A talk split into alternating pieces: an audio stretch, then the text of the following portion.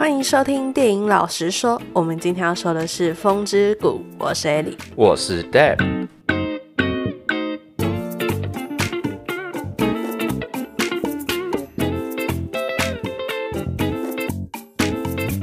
好，终于来到了我们录音的时间啦！我们已经好像两个礼拜没上片了吧？一个礼拜吧？没有吧？中间是间隔两个礼拜吧？哦，对了，算间隔两个礼拜，因为上周我跟 Ellie 两个人都确诊。没错，其实现在还是可以听得出来，我们的喉咙有点沙哑，有点鼻音。对，然后我们原本是想要讲《摄影少女》。嗯，但是我们发现太多人在讲《神隐少女》了，就连老高都在讲《神隐少女》。我觉得老高已经讲的太好了，加上我们想要来点不一样，所以我们就精挑细选，就决定来讲宫崎骏的第一部作品。精挑细选是什么？他不就那几部可以挑？就是看宫崎骏的那些电影里面啦，然后去挑一部，然后挑一挑之后，我们就觉得，哎，《风之谷》不错，而且它是一部科幻作品。嗯，对，我觉得看完之后。有一种沙丘的既视感。Deb 在看电影的过程中，他就一直说：“这根本就是沙丘吧。”而且我看完电影之后，我还去看了漫画，然后我就发现漫画的设定就是更加的复杂，就是完全不会输给沙丘。哦，对，我真的觉得，如果大家喜欢沙丘这种电影的，你可以去看他的漫画，嗯、然后漫画的内容真的是细节又更多，扯到更多有的没有的跟科幻有关的元素。嗯，所以这《风之谷》本身它其实是改编自漫画嘛？对，最早期的。时候是宫崎骏他自己所画的漫画，而且他的漫画真的蛮精细的，嗯，精细到就是每一格都是细节很满，然后连背景都做得很好。通常我们在看漫画的时候，有一些作者他们为了表达可能某个角色的情境，就会把一些背景忽悠的带过。但是宫崎骏在这个漫画里面 吗？没有，我们要点名。宫崎骏在这个漫画里面的时候，他即使是只是一个角色在讲话，嗯，他的背景也是完全没有马虎。哦，对。所以我觉得大家有兴趣可以去看，它总共有七集，然后每一集大概是，我记得是两百多页哦，很多哎。这算多吧？很多很多，而且因为宫崎骏总共花了好像十年还十一年把整个七集出完，哦、而且它的里面蛮多一些神话之类的寓意，而且他讲的科幻真的不简单。怎么说？它是哪一部分的科幻？它的科幻比较符合是反乌托邦式的科幻。我相信大家如果有看电影的话，应该也能看得出它是一个反乌托邦式的科幻。嗯，它讲的就是一个末日底下的世界，但它的末日又是比较宫崎骏式的末日，就有点。奇幻的色彩，然后有一点美好的意象。对，就是即使这个末日下的世界看起来好像很可怕，但是因为是宫崎骏的笔下，所以就是还是充满了一些可爱还有美丽之处。因为通常我们看反乌托邦电影，通常都很压迫或者是很悲惨，感觉很血腥暴力嘛。对，就是因为反乌托邦讲的就是一个完美世界的想法，讲的是一个末日下的世界，讲的是一个人类不会向往的世界。通常这样的世界，我们举个例，可能像是。一九八四，饥饿游戏就是一个反乌托邦电影。哦，对，饥饿游戏，或者是像，哎，像是分歧者，对，分歧者，或者是移动迷宫这类型，就是有点像是人类末日底下的世界，这种就是属于反乌托邦的世界。对，比较久远的应该是《恶灵古堡》算吗？不算吧，它比较算是末日电影。对，反乌托邦可能会有一种新的秩序，但这个秩序是有点可怕的那种，可能像《银翼杀手二零四九》哦。对，它算是反乌托邦的电影，因为它还是有它自己的秩序在，而且它是属于未来的科幻世界，所以这类型的电影它就是属于反乌托邦。但是你就可以看到我们刚刚比较下来的电影跟宫崎骏的反乌托邦的电影比较起来，就是差很多。嗯，但是在《风之谷》里面，它的故事刚开始提到什么巨神兵、末日底下的世界、人类怎么毁灭，其实这些东西跟这些电影是有点相似的，也是有它的可怕的点，只是刚好它是一个动画，所以可能看起来没那么可怕。但是我看到那个巨神兵，就是毁灭世界那个巨神兵一出现的时候，第一个想法，你知道我想要什么？什么？进击的巨人。啊，uh, 对不对？像吗？很像啊，就几只巨人，然后感觉在践踏的人类世界。其实进击巨人也算是反乌托邦的事哦，对，的故事，对。而且其实，在日本啊，关于风之谷的巨神兵这东西，大家有很多很多不一样的说法，或者说现在很多东西都跟巨神兵是有关系的。就是现在我们看到很多流行文化，我记得好像有这种伊法吧，日本的动漫的一个东西，然后它也是跟巨神兵有关。我相信很多现在可能你看到的文化产物，都是跟风之谷的巨神兵是有关系。期，所以它的影响是很大。而且巨神兵还有公仔，你知道吗？你是说风之谷的公仔，还是别的动画的公仔？风之谷的公仔，风之谷的巨神兵是有它的公仔在的，就连里面的王虫都有公仔。王虫公仔，好，好哦。因为艾莉非常讨厌虫，所以这个反应我不意外。好，好了好了，我们还没有讲到风之谷的内容，我们等下再慢慢聊。好，那其实风之谷它是一九八四年上映的动画电影，它算是宫崎骏的第二部动画长片。它第一部是叫做《鲁邦三世卡里欧斯特罗之城》，基本上就有点像是我们前阵子看那个《海贼王》的 Red 剧场版。你那时候跟我说宫崎骏有做鲁邦三世的时候，我自己是觉得怎么可能还有做鲁邦三世？等一下，等一下，你有看？看过鲁邦三世，我都有看过啊。什么？等一下，为什么你有看过鲁邦？其实这算是一个意外，嗯、就是我会看到鲁邦三世，是因为以前他跟名侦探柯南有出过剧场版联动。什么意思？就是在一部剧场版里面有柯南，然后也有鲁邦三世。柯南是那个柯南是名侦探小孩，对对对对对，那个柯南。鲁邦三世他的角色是一个怪盗，有点像是你有看过名侦探柯南吗？有，就像是怪盗基德的那个怪盗，就是他是专门偷东西的，但是他有点像是劫富济贫的那种角色啊。Uh, 然后他跟柯南共同出现在一个剧场版里面，哇，就是有点双主角的模式。你知道我刚刚一直没办法联想起来，因为我想说他们两个画风不是不一样吗？对，他们不一样，但是他们两个有一起做过一个剧场版，所以他们彼此算是蛮熟的啦。哦，是啊，好，好，平行宇宙。对，所以我是那时候认识的鲁邦三世，但是我也没有认真。去追过《鲁邦三世》，它是一个很久远的漫画了。对啊，应该是一九八几年之前的。对，可是上一辈在看的漫画了。嗯，对。但是我只是因为有这个巧合，一个这样的机缘，所以我才刚好看过。就你那时候还跟我讲说《鲁邦三世》是宫崎骏做的时候，我是非常 shock，因为那个东西跟宫崎骏的东西类型的差别有点大，嗯、所以我就不太相信他真的有做过《鲁邦三世》。哦，他是做过剧场版，因为其实宫崎骏在自己做动画长片。之前。他其实有做过蛮多电视动画的，嗯、像是铁超人、小浣熊，你知道小浣熊吗？不知道，就是有一只小浣熊在讲干话，你在讲干话，就是你只要看到那只小浣熊，你就会哦，原来。我看一下小浣熊，我好像看这是这小浣熊，感觉就有点像是宫崎骏会做的东西。那还有另外一个大家可能比较熟悉的是叫小天使，是一九七四年的作品，它就是有一个少女在阿尔卑斯山上面，你知道吗？然后还是坐轮椅啊？坐轮椅是他朋友吧？我只看过一个名，就是那个坐轮椅就被推下去。对，好像是那个名，好像是那个名。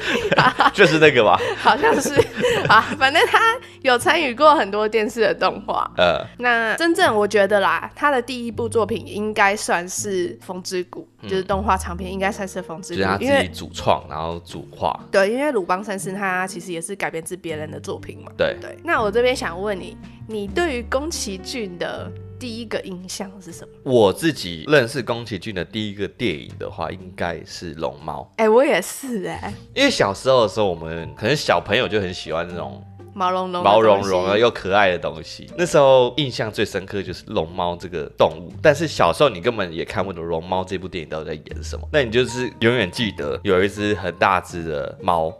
还是龙吗？龙猫，龙猫到底是猫还是龙？应该算猫。好，一只龙猫，然后拿一个荷叶边，然后就举在头上，然后就在那边遮雨。从此之后，我就知道说荷叶边可以拿来遮雨。所以小时候我在路边看到荷叶边，我都会心里想一个东西，就是这个荷叶够不够大？大不大？有没有大到可以帮我遮雨？可以，这是我在龙猫里面学到的一个东西。小时候根本不懂什么什么龙猫，那时候其实代表什么女主角已经死了啊，什么妹妹已经怎么样，那都是后面大家去赋予它的一个意义了。嗯，即使作者本身都说没有这样的含义，对，但是我们是小朋友哪懂那么多？我们只知道龙猫很可爱，那个龙猫很有趣，而且很奇幻。对啊，然后每天就这样哆哆啰哆哆啰，对，每天都耍废，然后就在睡觉。然后就又又有魔法，这么好的生物到底哪里有？对的，所以我小时候第一印象，而且那时候根本不认识宫崎骏，那时候只觉得龙猫很可爱，即使龙猫的故事根本记不清楚，但是你就觉得那个龙猫很可爱，然后那个猫咪巴士有点可怕，但是又觉得也想大一次看看。嗯。的那种感觉，就是都是童言童语的那种感觉。我对于宫崎骏的第一个印象也是龙猫，因为我妈小时候很喜欢让我们看宫崎骏的作品，其他部像是什么魔法公主啊什么的，它其实没有像龙猫这部有一个这么标志性的一个吉祥物。对。没错，所以我的印象中就是有一只灰灰的生物，然后它还有白色的那种小的，然后还有小灰尘嘛。对对对。然后我就觉得超可爱，然后每家都有很多那种玩偶。其实说起来的话，龙猫算是就像你说，它是最标志性的。嗯。你看，相对之下哦，其他部的动画作品，像是《神隐少女》、《白龙》，那一只龙，那看起来不会是小朋友会喜欢的东西。嗯。或是刚刚讲的魔法公主，那只大的狼，也会觉得很可怕啊。如果是小朋友的话，就是那些东西，我觉得更重要是在他的故事里面。但是在龙猫这个故事里面，感觉比较像在讲龙猫这个角色。那这个东西是我觉得小朋友比较能看得懂，就算看不懂，也可以看那个毛茸茸的东西跑来跑去，就很开心了。对，然后跳那个雨伞舞。对对，跳那个雨伞舞，然后你可以躺在那个龙猫的身上睡觉，你感觉就是哦，一定睡得很好。所以总结，我们对于宫崎骏的印象就是龙猫，对龙猫，毛毛的东西，毛毛的，然后感觉睡在上面一定可以睡得很好的东西，是有多爱睡？龙猫的生活不就是大家所期待的生活吗？可以生活在一个很凉爽的地方，然后每天睡觉，睡起来就施展个魔法，然后跳个雨伞舞，然后用荷叶边当个雨伞，然后累的话可以搭个猫咪公车，然后到处跑，好像是哎、欸，是不是？这是人类梦寐以求的生活，那才是乌托邦式的社会、啊。原来哇，太有含义了吧？哇，这简直是剖析人性啊！我们到底是要剖析风之谷，还是在剖析龙猫呢？好，那我们来回到风之谷。OK。好，那我们就直接进到我们故事大纲。好，风之谷的故事呢，是在人类文明发展的一千年后，然后欧亚大陆西部呢，它的工业技术是到达巅峰，就是那时候的文明啊、工业啊、科技已经非常的先进了，却因为一场名为火之期的战争，将旧人类的文明毁于一旦。而战争后呢，留下的有毒物质污染是整个世界。那科技文明也因此而崩溃啊！在这时候呢，已经受到污染而荒芜的大地呢，重新孕育出了新的生态。那这个新的生态呢，充满着巨大菌类的森林，散发着有毒瘴气，形成了腐海。那这腐海散发出的瘴气是会毒害人类的，人类是没办法在这个瘴气底下生活的，只有昆虫才可以在腐海中生存。啊人类现在面对的最大的问题，就是要如何去避免这个腐海继续的扩张，这是大多数人类的愿望。嗯嗯。你觉得小朋友到了几岁才会看得懂这段话？估计要十二岁还会觉得这段话很无聊，这到底干我屁事啊？腐海是什么？啊，你说虫吗？福海是什么？其实福海，我其实认真来说，它的科幻设计，我觉得真的觉得是蛮厉害的。第一个，它里面提到了一个火之七日的战争，这火之七日是什么？其实火之七日就不能。不提到我们刚刚所提到的巨神兵，嗯，它是一种由旧人类，其实我觉得这个旧人类就代表我们所创造出来的一种巨大人工的生命体。人工生命体哦，对，它算是一种，嗯，我不能说它是机器人，因为在漫画里面呢，它是有意识的哦，所以是有点像人工智慧。对，它是会思考，因为在漫画里面的话，它把女主角视为妈妈，然后它通过。女主角教他的一切，然后自己产生了一些对这个社会的责任。哦，跟 Chappie 一样。你是说成人世界里面那个 Chappie？对，那是一个另外一部电影。那部电影里面的机器人，他刚出生的时候还具有高度的智慧，但是因为他的思维只有小朋友的思维，嗯，所以还是需要人类去教它。这就让我想到一句话，就是他的脑袋真的是一片空白。对对对，他的脑袋真的是一片空白。他这个巨神兵也有点像是 Chappie，就是那个人工智慧，他需要透过人类去教导他一切事情，然后他就将女主角当做是妈妈，透过他教给他的事情，然后让他领悟了这个世界的东西。但是他一直认为自己有一个任务在身。其实他的结局那一段是让人蛮感动的，我真的觉得大家可以去看一下。就是、你说在漫画里面？对，在漫画里面，因为电影里面没有提到，只是简单提到而已。那这个巨大的人工生命巨神兵呢，它是人类创造出来的，而这个巨神兵它所发出的攻击，可以将旧时代的一切燃烧殆尽。嗯，所以它也将旧世界的文明给燃烧殆尽，然后让人类文明从鼎盛走向衰落，就有点像恐龙之于陨石。对，有点像是那个那颗陨石的存在，嗯，将恐龙文明，恐龙也不知道有没有文明，但将恐龙世界 摧毁殆尽。对，据宫崎骏本人自己在讲，他说巨神兵的一次攻击就相当于原子弹的一次爆炸，所以你们看到动画开头的那些很大只的机器人，那就是巨神兵。所以你看那么多只的巨神兵的攻击，所以导致人类文明的爆炸。那其实网友啊，大家也有在讨论说，其实巨神兵它的存在啊，象征了几种。含义，嗯，又或者说几种说法，一种的说法是说，他们认为这巨神兵在旧人类文明里面呢，象征审判者。因为他说，人类在那个已经科技非常进步、技术非常高的时候、巅峰的时候，他们没办法处理好人与人之间的利益问题。所以他们必须要创造巨神兵这样的仲裁者，去帮人类做出判断，到底这个利益属于谁的，或者说这个利益要怎么处理。哦，所以他是来解决事情的。我以为他解决事情的方法就把一切都烧毁。对啊，解决事情的唯一方法就解决人嘛。烧毁。对，烧毁。这是一个说法啊，那另外一个说法是死神说，就是大家认为说这巨神兵的创造出来是负责当做一个死神的角色，嗯，因为他必须让整个人类世界创造一个新生的世界，所以在新生之前必须先经过一个毁灭才能创新。我懂，就跟诺亚方舟一样嘛。对对对，因为漫画里面的剧情最后是有讲这个有点像宿命论的东西，但是我们今天主要讲电影，所以我们不要提太多。它里面有提到说，因为里面有跟福海有关系，那跟巨神兵有关系，他们有说到这一切其实都是救人类的。计划就是福海的诞生，然后巨神兵的毁灭，然后还有最后这些现在的风之谷里面的人类要何去何从，这些东西都是救人类文明的计划，所以他们就会认为说，巨神兵呢，福海还有这个救人类文明，这一切都是计划的一部分。它的目的呢，就是为了达到毁灭，然后修复，然后最后创新。哦。对，然后让这个世界可以重新进化成全新的世界。那这样子漫画真的很多东西耶。对，它里面讲到了真的很复杂，而且这故事真的值得我们好好的去看一看。嗯、就它里面的科幻题材真的讲到很多，我真的觉得它讲的很好，而且很厉害。而且它的结局有点像是开放式的结局哦，就是让你自己去思考它的结局到底代表什么意义。女主角并不是完全的一个救世主，她的行为、她的做法到底代表着什么，由读者自己去判别。判读，嗯，对，所以我觉得这故事很厉害的点在这里。好，那刚刚这次我提到有关这个火之七日的概念，所以总结一下，就是火之七日其实是由这些巨神兵毁灭的。我们在电影里面其实也有看到巨神兵，算是一个非完全体的巨神兵。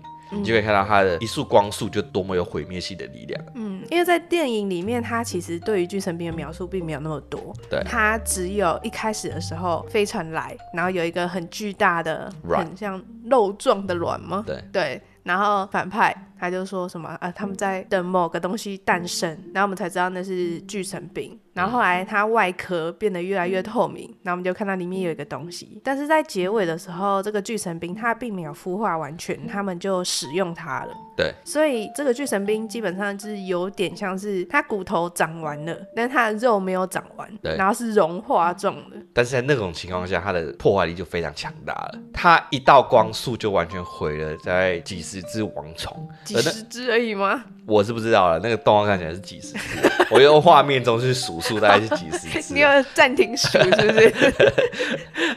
因为那个王虫它是非常难摧毁的，你可以看到我在刚开始的时候，这个女主角她在取一个王虫的壳的时候，她就有说到这个王虫的那个壳可以当做他们的武器，非常好的材料。对，而且他们的武器都是来自于王虫的壳，你就可以借此去知道巨神兵的威力有多强大。哦，对耶，他们壳超硬。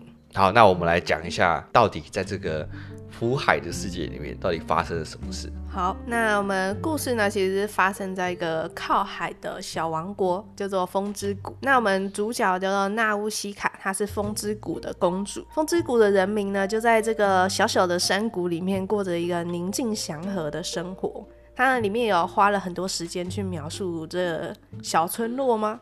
算是小村落、小国家。对，我自己是觉得他们是一个自给自足的一个小区域，然后里面大家都很淳朴，有干净的溪水，那大家人都很好。对，但是呢，直到某天深夜的时候，有一架军机在风之谷坠落。那这架军机呢，是多鲁美奇亚帝国的军机。很快呢，这个帝国就派兵来占领了风之谷。嗯。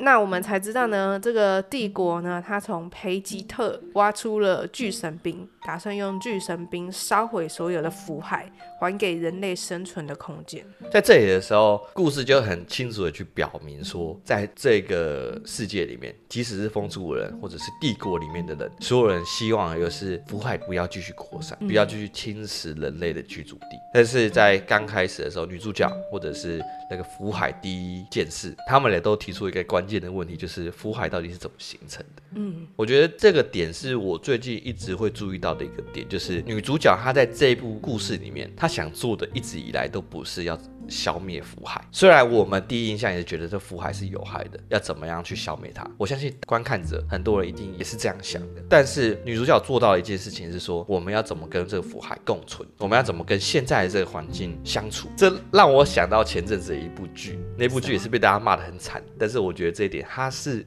跟其他重启系列不太一样了，就是《恶灵古堡》。虽然那部剧被大家骂的很惨，但是我真的不得不说，他在里面女主角提到一个点，在于说要如何跟那些僵尸共存啊。Oh. 对，其实跟这个东西有点异曲同工之妙啦。虽然说这个比喻有点不太好，就拿僵尸跟这个福海去做比较，但是你不得不承认是说，这是很多时候我们没有的想法。嗯。就是我们常常是想着要如何去占领这里，或者是消灭对方。对，消灭对方，但是却没有想过如何跟对方共存。哎、欸，如果他真的是想要传达这个意向的话，我觉得很厉害，因为这个概念它到现在还是可以适用，而且甚至可以警示我们。对，而且这部电影是在一九八四年、一九八六年那时候的电影，到现在都还是会觉得很厉害的一种科幻的一种想法。嗯。虽然说女主角在这个故事里面真是有点显得太过救世主的角色了。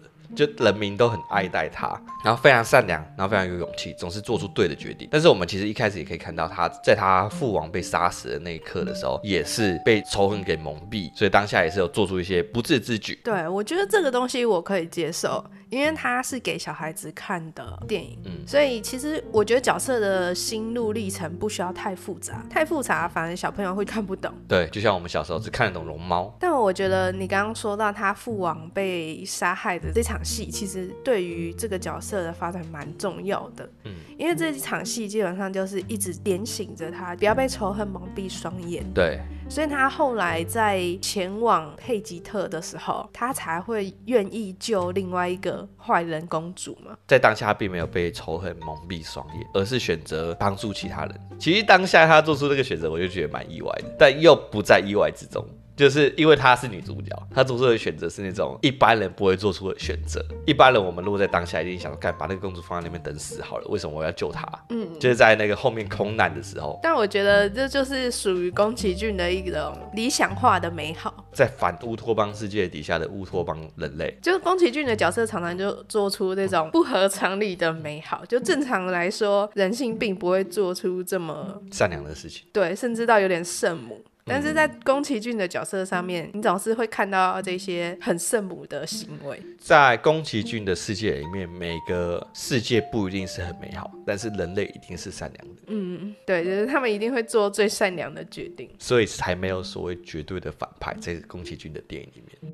对，因为像是我们看到那个多鲁美奇亚的两个主要角色，就是那个断臂的公主嘛，嗯、然后还有另外他旁边有一个。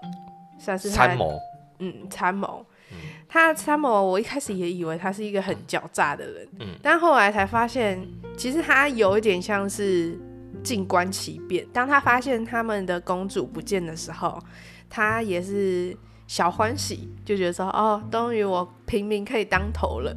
对。但当公主回来的时候，他也并没有觉得说太可恶了，我要把他除掉。对他，就是、他不会有那种我要想办法把他除掉，我才可以当王那种想法。他反而是露出一种，好吧，没关系，我的美梦就到这里结束了，那我就回去辅佐他吧。对，就是会让我蛮意料之外的，嗯、就会让我觉得说，这个人好像并没有想象中那么坏。但是如果你再去想的话，好像这个东西也并不完全说是不符合常理。嗯，就是现实世界也可能会有这样的人。对。反而是嗯，可能像是迪士尼电影里面有一些非常坏的人，像什么。像是刀疤啊之类的，啊对，像是那个美人鱼里面那个乌苏拉，乌苏拉，就是看起来就是坏蛋，完全的邪恶，就会让我觉得世界上真的会有这样的人吗？事实上是不会有啦，但是问题是，呃，迪士尼可能是为了让小朋友更看得懂这些动画，嗯、所以在一开始在描述这个角色他的外形的时候，一看就会让你觉得，哦，该这一定是坏人，甚至他不用开口。嗯，你看他的外形，跟乌光是乌苏拉，全身黑黑的、胖胖的，然后眼睛都要画很浓妆，表情什么都要特别邪恶的感觉。嗯，他就让你觉得哦，这里看起来就是一定是坏人。但是这样子不是会养成小朋友有一种既定的刻板印象，就是长某个样子的人就是坏人。对，这个东西要探讨太多了，这个我们会讲到另外一个话题去。反正这就是一个既定的一个刻板印象，这、是所所谓的这种电影制造出来的刻板印象，这是另一个话题。我们电影的毒瘤，对，你不要不要套我话，这我们以后找机会再谈，就是谈谈这些反派角色的经典形象，好，到底是如何带给我们刻板印象。好，对啦，反正在宫崎骏的电影里面看不到这些东西，而且我们看到这个呃。帝国的公主，她其实在结尾的时候，她还特别说：“哎、欸，我也想要等等那个女主角，嗯，她回来，到底她会说出什么？到底他有什么样的见解？你会看见，哎、欸，其实不是每个角色都是反派，即使是这样子，故事里面看似反派的角色，但是他的行为、他的举止也是非常的呃符合我们人性的，嗯，也是有他善良的一部分的。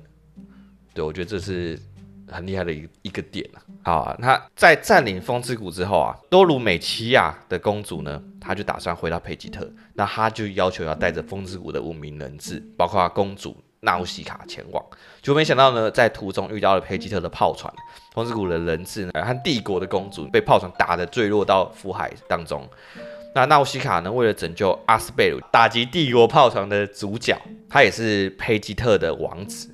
就掉入了福海的深处，就意外呢发现了福海深处有一个没有被污染的地方。你在笑什么？笑我看。我也想到那时候在看电影的时候，嗯、然后我们一直不记得男主角到底叫什么名字，然后就随便乱说，哎呀啊什么 啊什么不。哎、欸，我这也不得不说，宫崎骏在这一部故事里面，他每个角色的名字真的很难记。对，什么阿斯贝鲁，然后女主角叫什么纳乌西卡，然后一个帝国叫什么多鲁美奇亚。好，反正阿斯贝鲁他是佩吉特的王子。对，我觉得我们要厘清一下这里面的角色，呃、因为我们有蛮多角色都跳过了。好，就男女主角叫做纳乌西卡，纳乌西卡对，男主角叫做阿斯贝鲁，嗯，但他其实蛮少出现的。对，这个故事里面有三个城市，嗯、第一个是风之谷，第二个是。多鲁美奇亚就是帝国，对，对，第三个是佩吉特，对，佩吉特跟风之谷两个都是小国，嗯，然后只有只有多鲁米奇亚是帝国，他是负主要搞事的那一个国家，他先毁了佩吉特，然后再跑来风之谷，对，然后巨神兵也是从佩吉特挖来的，对，然后就不想掉在风之谷，对，也蛮衰小的，对，衰小的风之谷，对，主要的这几个小国家。对，那阿斯贝鲁他是佩吉特的王子，嗯，然后为什么我们会知道他是王子呢？是因为他的妹妹，他双胞胎妹妹带什么拉的？他双胞胎妹妹，对，他的双胞胎妹妹在前一晚的时候，就是被多鲁美奇亚的军机送往他们国家的时候，坠落在风之谷，对，然后死在风之谷，对，然后刚好被。女主角纳乌西卡拯救。嗯，那其实故事里面的时候，公主是有给纳乌西卡一个密石，一个石头，啊，那个石头也是后面唤醒巨神兵的关键，也是为什么巨神兵会叫纳乌西卡妈妈。哦，哎、欸，等一下，这个这个情节有点像《天空之城》。天空之城我没看过，《天空之城》也是女主角有一个项链，然后好像是一个石头吧，嗯，然后可以唤醒那个。天空之城里面那个很像巨神兵的机器人哦，是啊，你还记得那个机器人长什么样？我就没看过 天空之城啊，啊你没看过天空之城？没有那样子。反正它有一个很像巨神兵的机器人，嗯，然后它也是要有那颗石头才可以唤醒那个机器人哦。然后天空之城就是好像是女主角是天空之城的公主，但她忘记了，嗯、还是什么的。我记得那时候有一个说法是宫崎骏把他的漫画里面的内容拆解成天空之城，然后还有到风之谷这几个东西都在动画里面呈现。哦，那可能就说得通了。对，可能就说得通了。对。然后还有一个蛮重要的角色就是尤巴大师。嗯，尤巴大师呢，他就是福海第一件事。嗯，虽然说我也有点不知道他的存在，他到底算不算风之谷的居民呢？这我不太清楚。但是大家又非常敬仰他。嗯，对，因为他是一个很厉害的剑士。对，很厉害的剑士。然后其实还有纳乌西卡的爸爸，也就是风之谷的国王族长。对，族长。对，那他因为被福海的有毒物质侵扰，对，所以他卧病在床，还慢慢硬化，最后变成石头那样。哦，所以他生病的过程是这样。对，生病的过程。那个另外一个，你忘记不是有另外一个老人吗？嗯、他最后不是在电影里面被那个帝国给抓吗？嗯，然后他不是说，呃，你要不要什么投降，还是怎么样？他就说，呃，没关系，我已经得病很久了，反正我再过半年就变成跟石头一样。哦，对不对？他不是有这样讲嘛？对，他其实就是他们那个在风之谷的人，因为受到福海的可能空气污染什么的影响，所以在得了那种病之后，过没多久就会变成石头硬化成那个样子，有点像可能植物人吧，嗯、那种感觉吧。我不知道，我随便讲的。石头人。好了，那我们来讲一下福海好了。福海到底想要干嘛？福海到底代表什么？哎、欸，其实我觉得这边要厘清一件事情，就是福海其实不是海。嗯。它是有点像森林的地方，对，然后里面是有很多巨大的菌类。但其实呢，福海的存在并不是那么的不好的，嗯，它的不好呢是一个相对的概念，它是对人类来说是不好的。嗯，福海的存在呢，它的目的呢是想要净化这整个世界。嗯，福海是一个新的生态系，我们前面有讲到嘛。那福海里面的树木呢，它会为了净化整个人类的世界，然后。吸收整个大地的毒素。我们在电影里面也有看到，呃，纳乌西卡女主角还有提到说，真的有问题、真的有毒素的，并不是那些树木，而是大地。所以纳乌西卡她在地下室自己在栽种那些植物的时候，并没有生出孢子，并没有生出那些有毒的脏气。这些树木呢，它们会吸收大地的毒素，然后在吸收之后呢，这些树木会化为结晶。就最后变成沙子，最后就会死去。而里面就是说，福海里面的虫子呢，它的目的呢，就是要保护这些森林，让他们可以做到这些进化。哦，所以其实这些树木，它们是在牺牲自己的性命，然后将这个世界净化的更干净。所以被福海感染的人，他们就是最后变成结晶，所以也变成进化的人。所以人是有毒物质。对吧？逻辑正确。简单来说是这样啊。应该说，人类本身就没办法在这个腐海里面生存。嗯。呃，应该说，这个整个新生态系本身是没有考虑人类的啦。有考虑啊，你就是有毒物质啊。没有啊，如果是这样讲的话，树木就会吃掉人类啊，因为是树木在进化。这整个有毒的物质，所以我们不能说人类是有毒物质啊，你只能说树木没有考虑人类，福海没有考虑人类的存在。但如果在漫画里面要提的话，这有点剧透了。如果在漫画里面要提的话，其实这一切就是救人类的阴谋。那如果照着救人类的发展来讲的话，现在在福海生存的那些人类，最后也会走向灭亡，这是创造新世界的必然。哦，他就是不要人类。整体具体来讲呢，这是福海的另外一面。如果以对大自然来说，福海的存在是一个善良的存在。嗯，这也是纳乌西卡的他的一个呃立场，就是纳乌西卡认为呢，福海不一定是一个全恶的存在。他们要学会的是与它共存，怎么样跟福海呃互相的算是尊重，就像他尊重那些王虫，了解那些网虫，也让网虫最后不会伤害他们。嗯，我觉得这就让我想到现实生活中有一种生物叫做专性厌氧生物。那这种生物呢，如果暴露在有氧气的环境之下呢，它就会死亡。嗯，对于人类来说，氧气是我们生活的必需品。嗯，但对这种生物来说，氧气却是毒素，就有点像是这个故事里面的人类和王虫。就是对王虫来说，福海是他们生活的地方，但是对人类来说，福海是一个有毒的物质。嗯，所以我们就是这个故事里面的厌氧生物。对，最后我们就是会被消灭，是不是？你的意思是这个，是不是？其实王虫可能在故事里面，他们从来都没有想过要消灭人类或者伤害人类。对我们来说，他们只是想要好好的生活、生存下去。嗯、但是是因为人类不断的侵扰整个福海的生态。嗯，所以导致王虫愤怒，需要去攻击人类。你知道，其实王虫啊，它算是一个算是蜂窝网络的一个心智，就是只要有一只王虫认识你，等于所有的王虫都认识你，所有的昆虫都认识你。嗯，我觉得我们家的蚊子也有这种 蜂窝意识？所以我们在故事里面看到有一只王虫，有一只小只的王虫，它跟呃纳奥西卡就是有了友好的关系。所以所有的王虫，他们都会保护纳乌西卡，不伤害纳乌西卡，把它当做朋友。嗯，对。所以我们在最后结尾的时候，我们可以看到电影中一只王虫，它去跟纳乌西卡做了交流。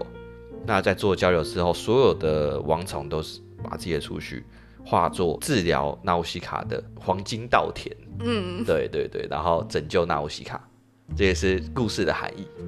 嗯，对，我觉得这个地方。很有趣。如果你刚刚讲到的那个相对的概念嘛，相对沙尔的概念，我会想到我们最近得的这个 COVID-19，不是也是一样的概念嘛？对病毒来说，它只是想找个地方生存的，所以不断的变种，对啊，不断的变化。以病毒的立场来讲，它只是要活下去，这是它的目标。嗯、但对我们人类来说，它是有害的存在。嗯，对。虽然这样讲很不得体。好，那我们继续。纳奥西卡跟阿斯贝鲁他们呢？原本掉入到福海的深处嘛，那个地方它就是非常的干净，就是已经被福海净化过的地方。那他们在回到地面上之后，他们纳奥西卡跟阿斯贝鲁遇到佩吉特的士兵。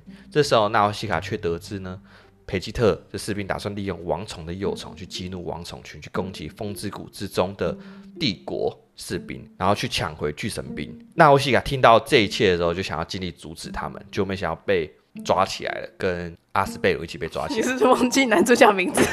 对对对，我忘记了。但很快却被放出来，因为那个阿斯贝鲁的一家人，他们知道这样的做法是不好的，是不对的，所以让纳乌西卡回到风之谷，然后警告风之谷的人民。但没想到呢，王虫群呢，他已经被愤怒蒙蔽了双眼，这双眼全部变红的。所以当纳乌西卡救下王虫幼虫挡在虫群前面的时候，王虫群呢，他们却撞飞了纳乌西卡和幼虫。真的撞飞哦，他们是真的飞。不用强调这一点。然后直到后面呢，王虫才一一冷静下来。这就是我刚刚所提到的蜂窝的心智。我不知道你有没有注意到那个画面，那个画面就是从一只王虫，它感受到了纳乌西卡的善良。跟他的友好装的，所以他慢慢从同一只王虫变成蓝色的双眼，然后再慢慢慢慢慢慢扩散出来。对对对对对。然后大家发现了王虫呢围绕着纳欧西卡和小虫，王虫最后伸出了触角，复活了纳欧西卡。那这时候纳欧西卡因为前面在阻挡这个小虫回到沿海里面，就是怕小虫回到沿海之后会死掉。然后也是因为这样的过程呢，小虫的血液沾满了纳乌西卡。那他身上的衣服都沾染蓝色的血液。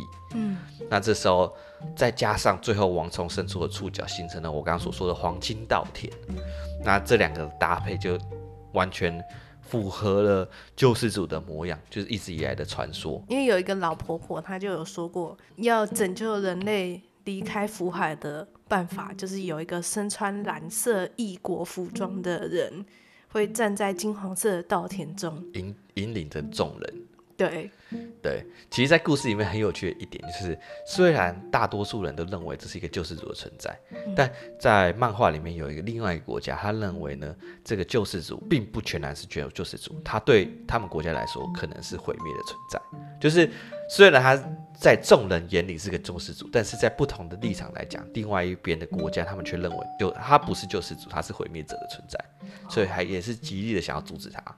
嗯，所以这也是漫画另外一个很有趣的点，就是救世主真的是救世主吗？哦，哎、欸，你这样一直讲救世主，就让我想到沙丘。就沙丘也是在讲一个救世主的故事。对，而且你那时候讲了一个点，我觉得真的有应和到，就是他的梦境。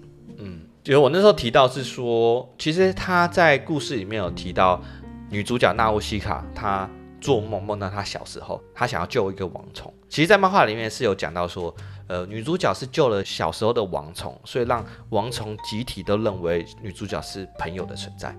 但在电影里面，我觉得它比较像象征意义的存在，象征着娜乌西卡她跟王虫不代表着敌对关系，她想要跟王虫达到一个共存的关系。这其实跟沙丘的意境的梦境是有点相似的。嗯，对，我觉得有点像是这个在沙丘里面。男主角的梦境象征着这个角色带给他什么样的成长？嗯，像是故事最后，他在梦境里面看到一个类似导师，告诉他他会带带着他成长。嗯，但是在真实的世界里面，那个角色却是跟他讲说：“我要向你发出战术，不然你不能加入我们。”嗯，这样，然后反而因此以自己的死，以自己的牺牲带给男主角的成长。我觉得以某种层面上，两者是相似的。对，因为其实我们并没有看过小说原著，我们只有看过电影。那我们对于里面的梦境的解析，就是它其实一种象征的意义。嗯，就是当梦境里面有一个人对男主角说：“我会成为你的导师，引领你走向什么什么什么”的时候，在现实生活中却是男主角杀了对方，然后男主角从这件事情中成长了。嗯。所以对我们来说，那是一个象征意义。当然，我们不知道小说里面到底发生什么事情，嗯、那就有点像是呃，《风之谷》里面女主角一直梦到她保护着一个小幼虫，嗯，然后有很多人在伸出手要把她的幼虫抓走。对，所以我在看到这一点的时候，就觉得哦，真的跟沙丘很像，嗯，尤其他们的主角都是虫。对，哎，对耶，然后又在沙子里面，对，都在类似沙丘的浮海里面 啊，对啊，所以我觉得很像。好，那那最后我们来评分一下，我会给这部片九点三分，啊，很高哎，因为我觉得它是在一个一九八四年的电影，嗯、但是它却有现在的格局，就或者说不输给现在的格局，它在一个反乌托邦的世界里面，它的这个是整个世界观建立的很好。包括我看过了漫画之后，我真的觉得他的要讲的议题很多，但是他每一个议题都讲得很好。就像我刚刚所跟你讲的，很呃，就像我刚刚跟你说的一体两面这件事情，救世主他真的是救世主嘛？但对另外一个人来看，他并不是救世主。但是福海他真的是伤害人类的东西吗？他真的是不好的东西嘛？但是相对来说，福海是拯救整个世界的唯一办法。对，就是有这些东西的存在，它是拥有一体两面，那带给我们更多的反思，然后带带给我们更多的醒悟，就是让我们去看完这个故事的时候去想，这一切到底代表着什么？导演作者到底想要表达什么？或者说，我们可以从这个故事里面学到什么？我觉得这是很重要的点，而且也是科幻电影或者科幻题材这个东西很厉害的一个东西，很吸引人的一个地方。嗯所以我会给这部片那么高分的原因在，在在那个体制底下，在那个年代底下，它可以创造出一个嗯不输给现在电影的一部动画电影，而且它里面也有带给人很深思的东西，但他又把一切描述的很很不黑暗，我觉得这是很厉害的地方。嗯，那艾莉你会给这部片几分？我会给他八点九分。其实我。以前有很长一段时间，我都看不懂宫崎骏的故事到底想要表达什么。嗯，然后我是那种，如果我看不太懂那个故事想要表达什么，我就不会给他很高分。嗯，我会给他很低分，但是我会把它保留着。嗯，因为我觉得有可能是我看不懂。啊，对。那在这次，呃，剖析完这个风之谷之后，我觉得我大概理解。宫崎骏想要说的是什么？就是他的故事里面会有很多隐藏的符号。相对于神隐少女或者是魔法公主，我自己其实比较喜欢风之谷。嗯，因为其实如果你去对比这两部电影的话，我会觉得神隐少女的寓意相对于风之谷，我会比较喜欢风之谷。嗯。对，那魔法公主的话，我会觉得说魔法公主好像又太多解释了，嗯，就少了一种神秘的美感，嗯，所以我会给他八点九分。好，近期好像已经好几周没收到大家的评分跟留言了，呃，如果大家喜欢我们的东西，或者说有什么东西想要跟我们讨论的话，一样都可以在我们的 Apple Podcast 里面留言评分，那当然是希望你可以高分一点啊。好，对，那一样我们。如果是五分的话，我们就会拿来讨论，嗯，跟你一起聊一聊，然后看你们有什么样不一样的想法，大家都可以提出来一起来聊。那这就是本周的电影老师说，就这样喽，拜拜，拜拜。